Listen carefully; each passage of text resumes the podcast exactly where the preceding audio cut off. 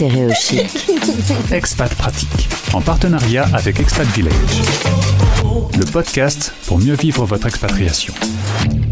Le mercredi, rendez-vous avec euh, les experts de l'Expat Village, Expat Village. Bonjour, c'est la chef du village qui est avec moi. Florence est en direct, bonjour. Bonjour Gauthier, c'est toujours un plaisir. La jeune Florence, puisqu'elle ne connaît pas Cocktail avec Tom Cruise. Tu sais que des films, même sortis à l'époque, on peut encore les regarder maintenant. T'es pas obligé de regarder les films de l'année, en fait, tu sais. Il paraît.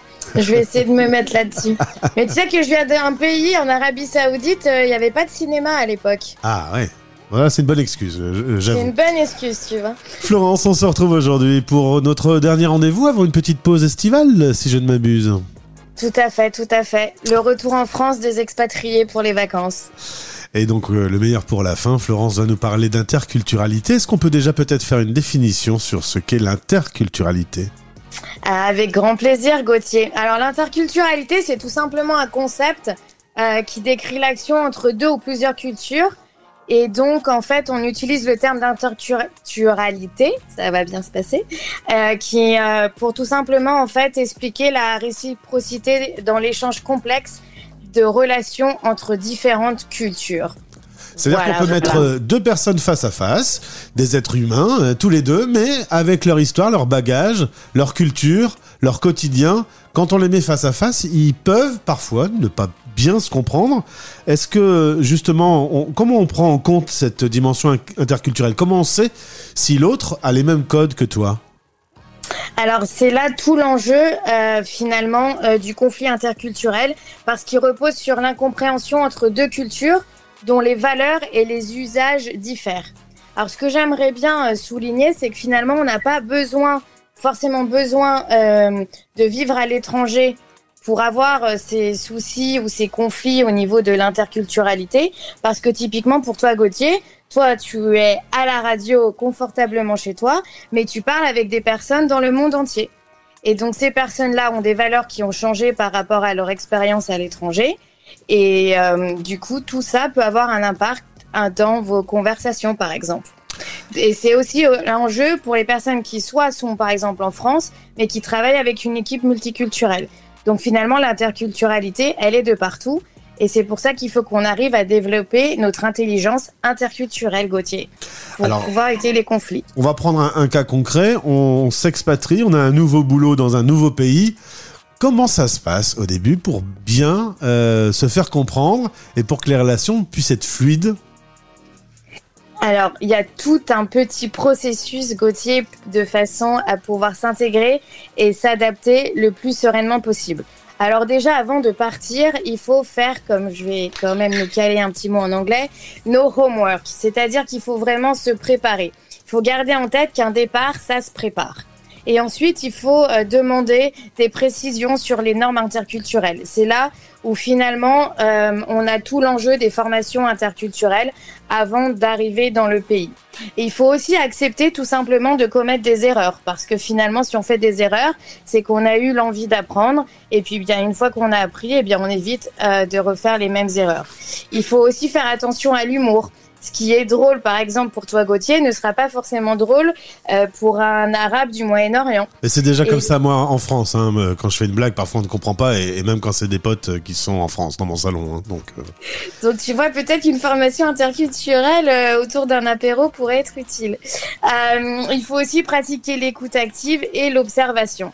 Et surtout, ce qui est important, euh, il ne faut pas avoir peur de répéter ou de confirmer ce qu'on pense à, ou ce qu'on pense avoir euh, dit ou ce qu'on pense que les autres ont pu comprendre. Est-ce que ça fait du sens? Je comprends. Euh, plusieurs fois, quand on a parlé d'interculturalité, on a conseillé, mes intervenants ont conseillé, dans une phase 1, d'être plutôt observateur. Exactement. Et puis surtout, dans cette phase d'observation, il faut éviter les questions qui amènent une réponse euh, par oui ou par non. Parce qu'il faut pouvoir créer une relation, créer une relation de confiance. Et euh, cela passe par euh, un échange et non pas des réponses oui ou non. Et puis effectivement, il y a une autre aussi chose qui est importante dans cette période d'observation, c'est d'être attentif à la communication non verbale. Donc, euh, donc ça c'est important. Je vais te donner un exemple, Gauthier. Par exemple, toi, comment utilises-tu le silence? Est-ce que le silence te met mal à l'aise? Je suis pas un fan du silence, hein. pratiquant ce métier d'animateur radio, euh, le silence c'est un peu un, ennemi. C'est vrai que j'ai tendance à vite parler quand il y a un blanc. Alors par exemple, si tu étais à Dubaï, eh bien il faut savoir que, admettons, tu es en négociation à Dubaï. Et donc, euh, si tu parles avec des Émiriens, et ces Émiriens restent silencieux, à ton avis, est-ce que ça veut dire qu'ils sont d'accord avec ce que tu as dit, que la négociation est terminée, ou est-ce que tu penses que euh, il va falloir que, par exemple, tu euh, réduises ton prix? Bah, Un silence, souvent, c'est pas bon pour moi. Eh bien, tu vois, Gauthier, en fait, les Émiriens, eux, se jouent de nous parce qu'ils savent qu'on n'est pas à l'aise avec le silence. Mhm. Et du coup, ils vont attendre qu'on baisse, qu'on baisse, qu'on baisse le prix alors que pour eux, le silence veut dire qu'ils sont d'accord. Ah ouais, bah voilà, c'est ça l'interculturalité. Alors, il y a plein d'exemples comme ça. En, préparant l'interview, on parlait euh, du Japon, par exemple. Il y a des endroits, Japon ou Canada, on dit pas non, par exemple, en, réunion. Exactement. Et le silence est un signe de respect, par exemple, au Japon. C'est pour effectivement ne pas mettre l'autre personne mal à l'aise et pour montrer qu'on respecte la personne. Donc il y a plein de trucs et astuces comme ça selon les pays. Et après, effectivement, on peut aussi euh, introduire différents concepts interculturels.